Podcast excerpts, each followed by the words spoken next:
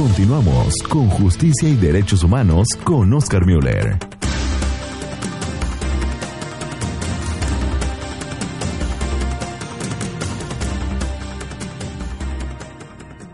Doctor, bienvenido a Radio Clareta América. Muchas gracias, muy buenos días. Gracias por la oportunidad de estar con ustedes, de compartir con, el, eh, con los apreciables radioescuchas de Radio Clareta América. Y pues efectivamente coincido con el padre que ojalá, es decir, Dios quisiera en árabe, ¿verdad? Que esos señores que están estudiando la corrupción por parte de la Comisión Interamericana vinieran a México, pero lo dudo. La verdad es que lo dudo porque aquí se protege al corrupto de una forma tremenda y precisamente el caso de Humberto Moreira, que es el que les quería platicar hoy, eh, sin dejar de un lado también el caso de la Malinche que platicaban, eh, que, el que comentaban hace un momento, pues eh, por la semana que entra tratamos ese caso para ver si puedo ayudar a reivindicar un poco la idea de este personaje de nuestra historia. De nuestra historia antigua, si es que volvamos al personaje de nuestra historia actual, Humberto Moreira, este político mexicano que fue gobernador del estado de Coahuila entre los años 2005 y 2011, que fue investigado en el año 2011 por la PGR. Aquí vale la pena aclarar que en el 2011 el, eh, Humberto Moreira era gobernador por el Partido Revolucionario Institucional en el año 2011 cuando se inició la investigación pues el, eh, la, la, el gobierno federal estaba a cargo de Felipe Calderón presidente del Partido Acción Nacional pero que a fin de cuentas pues no no salió gran cosa no de esta investigación como siempre sucede en México ese letargo narcótico de la justicia en México que da impunidad y promueve la corrupción ¿Qué sucedió con Humberto Moreira siendo gobernador del estado de Coahuila? ¿Y qué sucedió posteriormente? Porque todos sabemos que acaba de salir de España pues de, pues de con pies en polvorosa, ¿verdad? Para el año 2011 eh, se estaba escandalizando el caso del gobierno de Humberto Moreira porque se descubrió que había un endeudamiento tremendo del Estado de Coahuila por 34 mil millones de pesos.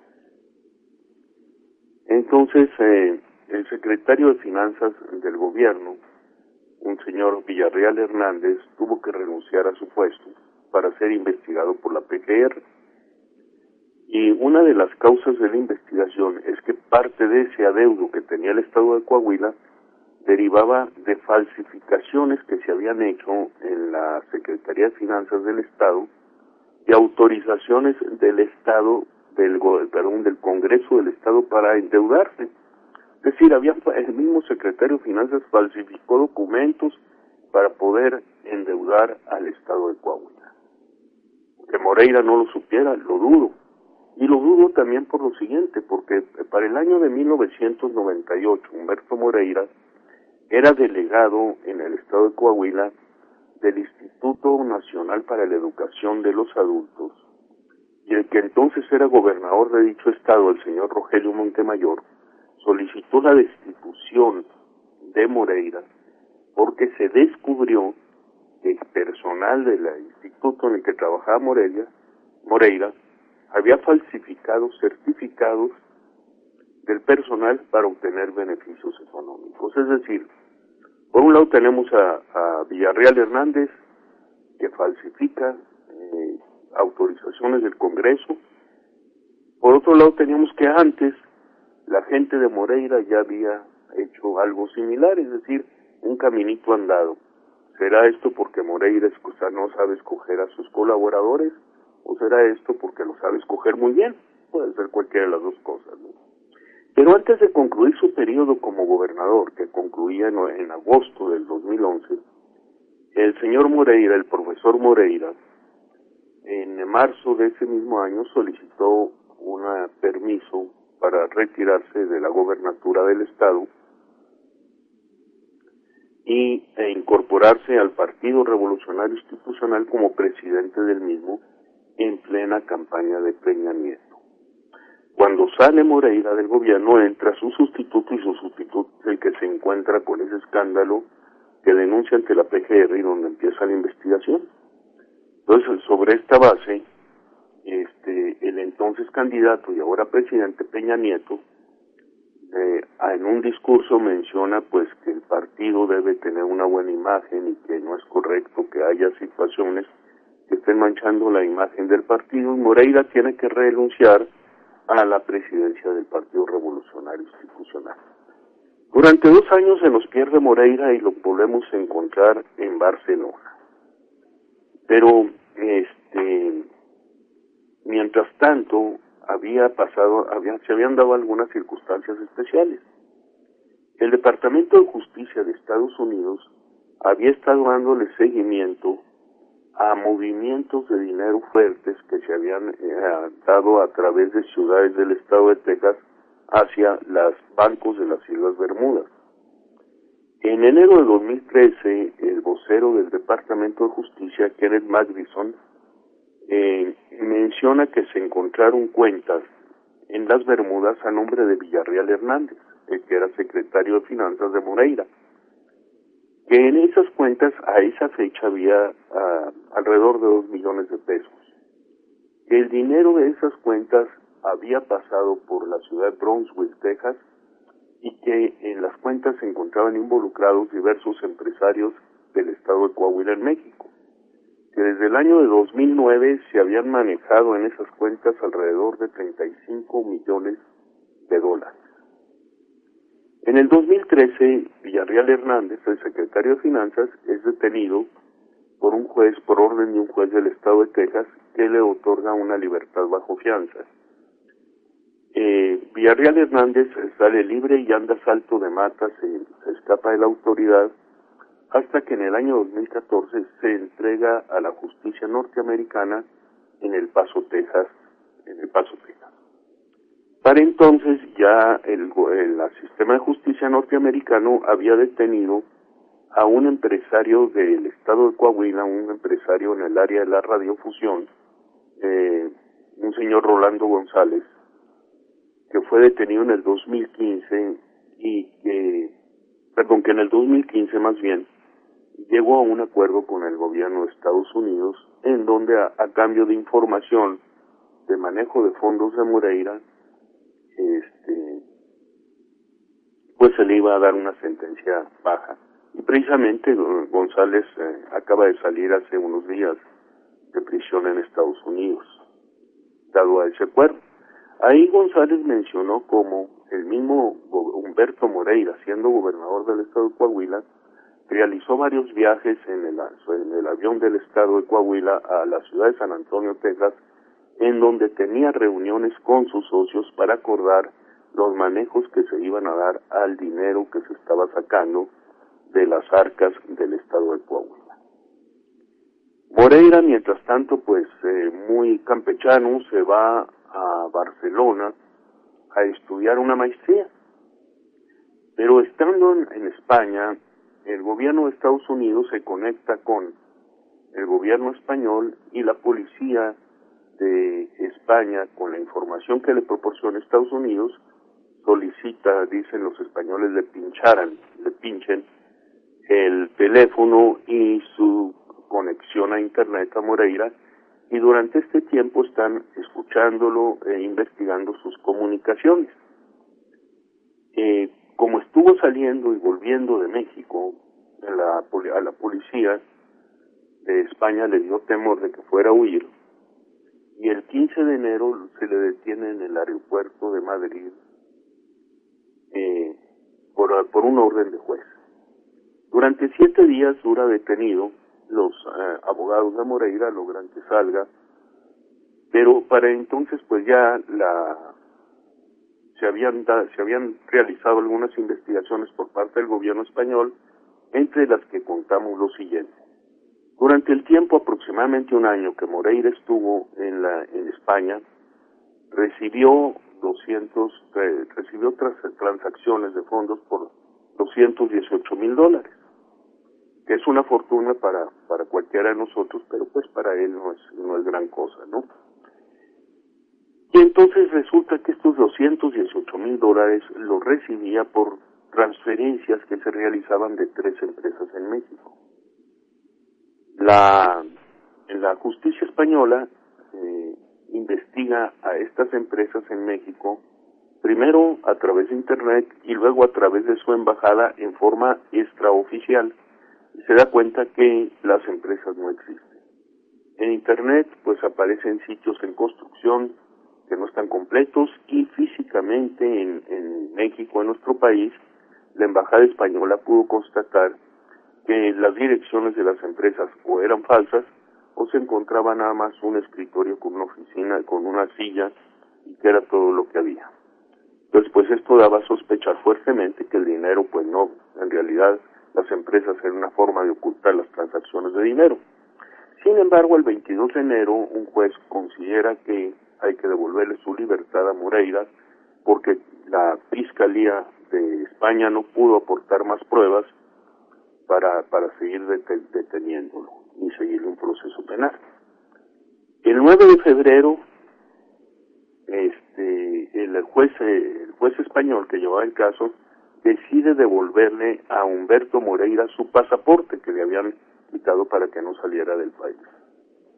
Humberto Moreira se le devuelve el pasaporte y en cuanto se le devuelve, sale pero con pies en polvorosa hacia el aeropuerto de Madrid y se viene a México. Fue tan rápida su salida de, España que hasta dejó objetos personales en la policía de España de cuando lo habían detenido, como por ejemplo su teléfono celular, que por cierto de marca de marca muy famosa, no muy buena, de esas de gran calidad. Entonces, pues nos tenemos con que Humberto Moreira aún no está libre. Humberto Moreira salió por, el momento de esa investigación que se le está haciendo eh, tanto en Estados Unidos como en España. Y la Fiscalía en España ha, ha solicitado nuevas pruebas para acusar a este señor por haber realizado transacciones ilícitas en España. Sin embargo, él se encuentra aquí en México. Cuando llega a México, declara a la prensa que se ha manchado su honor, pues creo que es una camisa que no está muy limpia todavía. Aunque en México no le va a pasar gran cosa si tenemos con que el encargado de, de combatir la corrupción en este país es el señor Virgilio Andrade, que tiene pues con unos conceptos muy elásticos de lo que es corrupción y lo que son conflictos de intereses, lo que ha demostrado en su actuar como secretario de la función pública. Fin, el caso Moreira no está terminado. Lo triste es que el caso Moreira, aun cuando se investigó en México, no pasó nada. Y sin embargo, al investigarse en otros países, pues se le está, eh, tiene un proceso, tiene a las puertas un proceso penal en su contra. Es mi aportación por el día de hoy. Espero haya sido de su agrado y estoy a sus órdenes. Doctor, muchísimas gracias y como siempre, obviamente es de nuestro agrado. Disfrutamos mucho sus participaciones y sobre todo toda esta información que nos brinda. Al respecto de esto que usted menciona, ah, estoy seguro de que usted ya se ha dado cuenta de que el país, este periódico español, publica el día de hoy una, un artículo en el que el titular es Misión Salvar en Madrid a Humberto Moreira. Y luego ya después del encabezado, dice el gobierno de México volcó a su embajada en España en apoyo del expresidente del PRI. La Procuraduría General se interesó por el caso de su homólogo, de, de, su homóloga española. O sea, y aquí eh, el artículo habla de cómo, eh, por orden del presidente Peña Nieto, pues obviamente pusieron en plena actividad a la embajada para sacarlo de España, doctor. Es, es muy posible. de hecho, yo encontré, cuando estuve estudiando el caso, encontré, pues, lo primero que me extrañó es por qué un juez encuentra elementos para detenerlo provisionalmente para que no escape del país y después no encuentra esos elementos y lo suelta, ¿verdad? Un juez español. De hecho, estuve leyendo la sentencia de España y pues sí, los argumentos son un poco confusos. Yo posiblemente el mejor argumento que, que da el juez de España en su sentencia para soltar a Moreira es que dice, bueno, yo no puedo, yo no puedo tenerlo aquí por delitos que se cometieron en México o en Estados Unidos. porque aquí se ha demostrado que Moreira pues que tiene una vida mm, de buen de, de buen vivir, ¿no? 218 mil dólares en un año es muy buen dinero, pero no se ha demostrado en primer lugar que esos fondos hayan derivado de un origen ilícito.